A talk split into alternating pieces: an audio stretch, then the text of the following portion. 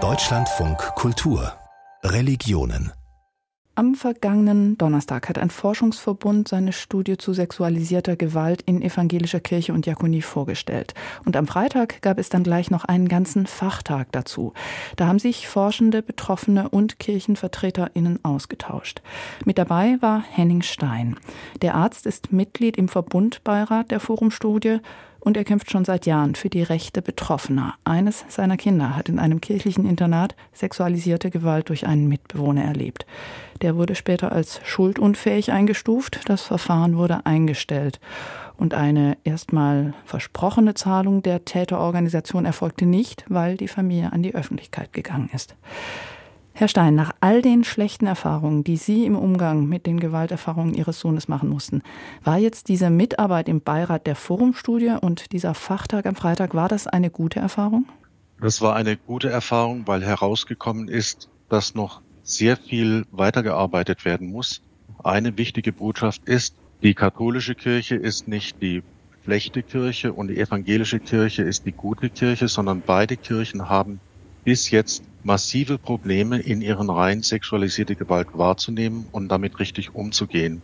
Meine ganz persönliche Erfahrung in Hannover war, ich wurde von einer leitenden Mitarbeiterin der Diakonie angesprochen und sie sagte mir, Herr Stein, der letzte uns bekannt gewordene Fall in der Diakonie ist aus dem Jahr 1979, also 45 Jahre alt. Wann wurde denn Ihr Sohn missbraucht? Und dann habe ich gesagt, ja, das war 2004 bis 2005.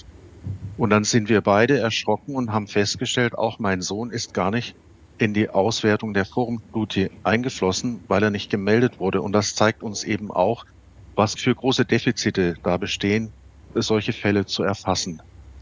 Sie selbst haben ein kurzes Statement abgegeben vor dieser Versammlung. Was war denn Ihre wichtigste Botschaft an die Leute?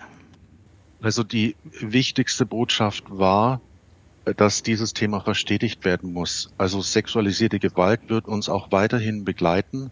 Ich habe das auch in Berlin gesagt am runden Tisch. Das ist auch eine Sache, die uns in Zukunft begleiten wird. Und es muss sozusagen unser täglich Brot sein, dass wir uns mit diesem Thema befassen. Also so ähnlich wie Infektionen im Krankenhaus, die passieren auch immer wieder und so wird man eben sexualisierte Gewalt in Institutionen auch in Zukunft weiter erleben. Sie haben sowohl am unabhängigen runden Tisch sexueller Kindesmissbrauch als auch im früheren Betroffenenbeirat der evangelischen Kirche mitgearbeitet.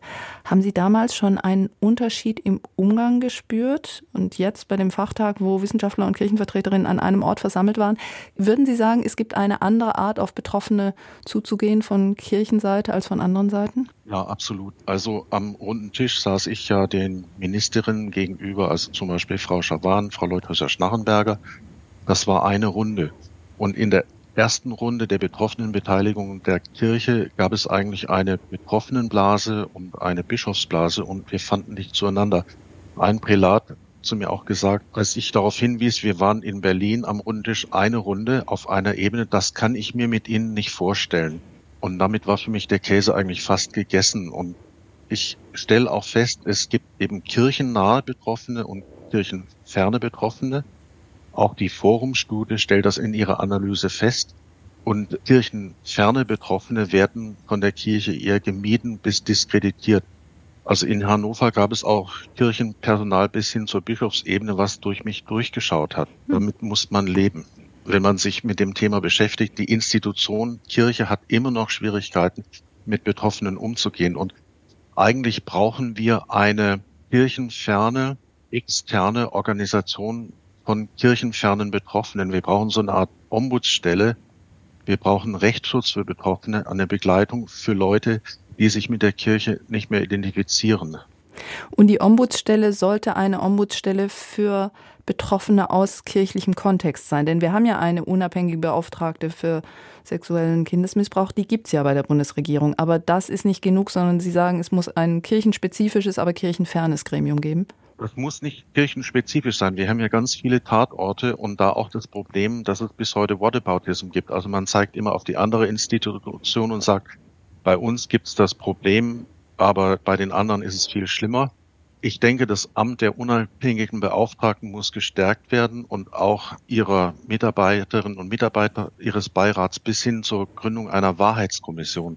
Was ich als wirklich befreiend empfinde, ist, dass wir jetzt uns lösen von diesem Märchen des Einzelfallmythos. Also auch wir wurden immer angesprochen als ihr seid ein tragischer Einzelfall, aber was eurem Sohn passiert ist, das war einfach unvermeidbar. Dass diese Geschichte jetzt nicht mehr weitererzählt wird, sondern dass man weiß, es gibt ganz, ganz viele Betroffene im Land. Und es gibt ganz viele Faktoren, die das auch begünstigt haben. Das ist ja auch der ganz wichtige Schluss, den man aus dieser Studie ziehen kann. Und da hat man so den Eindruck, man muss da auf ganz verschiedenen Ebenen ansetzen und man muss Prävention, Intervention, Aufdeckung und Aufarbeitung verbessern. Was ist denn für Sie das Dringendste jetzt? Also wichtig ist das bestimmt alles, aber was ist für Sie jetzt das Dringendste? Also die evangelische Kirche sagt ja, wir übernehmen Führungsverantwortung. Aber Führungsverantwortung bedeutet eben auch, dass man sich auf allen Ebenen durchsetzt. Und da habe ich Angst, dass dann irgendwelche Broschüren erstellt werden und die dann im Pfarramt oder in der Kindertagesstätte im Regal verstauben. Wir haben ja schon gesehen, bei der Erfassung der Akten hat die Leitung vorgegeben, die Akten müssen rausgesucht werden. Und jetzt heißt es ja, wir sind föderal organisiert und das ist schwierig. Da kann ich nur sagen, also Leute, die Bundesrepublik Deutschland ist auch föderal organisiert und sie funktioniert einigermaßen. Dieses Argument, die evangelische Kirche ist föderal und deswegen konnten wir die Akten nicht beibringen, kann ich nicht nachvollziehen. Das Argument war ja auch, also die Akten hätten durchforstet werden müssen und dazu war einfach kein Personal da. Aber dann fragt man sich auch, warum ist dafür kein Personal da? Ja, ich meine, es wurden 3,6 Millionen Euro in die Studie investiert und man hat einen Vertrag unterschrieben als Kirche mit den Forschenden und dann hat man nicht geliefert. Das finde ich absolut erstaunlich und da muss noch nachgearbeitet werden. Aber wir sollten uns nicht von der Magie der Zahlen leiten lassen, es gibt ja eine Hochrechnung des Ulmer Kinder- und Jugendpsychiaters Jörg Fegert, der kommt in einer äh, Dunkelfeld-Hochrechnung auf 114.000 Betroffene sowohl in der evangelischen Kirche als auch in der katholischen Kirche. Und die jetzt vorgestellte Hochrechnung aus Akten ist ja 9.855 oder so, also diese Größenordnung. Das heißt, die liegt um einen Faktor 10 niedriger. Wir sollten uns aber nicht von den Zahlen leiten lassen, sondern eher von den Einzelschicksalen und von den Mechanismen.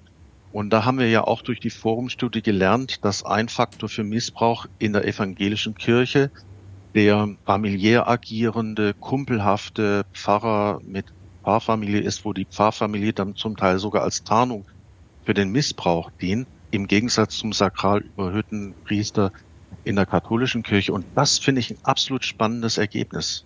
Und wie kann man da ansetzen, dass das nicht mehr ist, dass Familie kein Schutzort mehr ist für Täter? Man muss über das Thema Sexualität eben sprechen, man muss Grenzen setzen. Also bei meiner Arbeit habe ich ständig Praktikantinnen um mich rum und ich sage denen, das hier ist eine asymmetrische Beziehung, die von mir missbraucht werden könnte. Schützen Sie sich vor Leuten wie mir, seien Sie wachsam und wehren Sie sich. Was nicht funktionieren wird, ist, dass man sagt, wir müssen Kinder stark machen. Kinder sind, besonders wenn sie klein sind, nicht in der Lage zu erkennen, was mit ihnen passiert, sondern da sind die Erwachsenen gefordert, wachsam zu sein. Und wir alle. Vielen Dank, Henning Stein, Arzt und Betroffenenvertreter im Verbundbeirat der Forumstudie.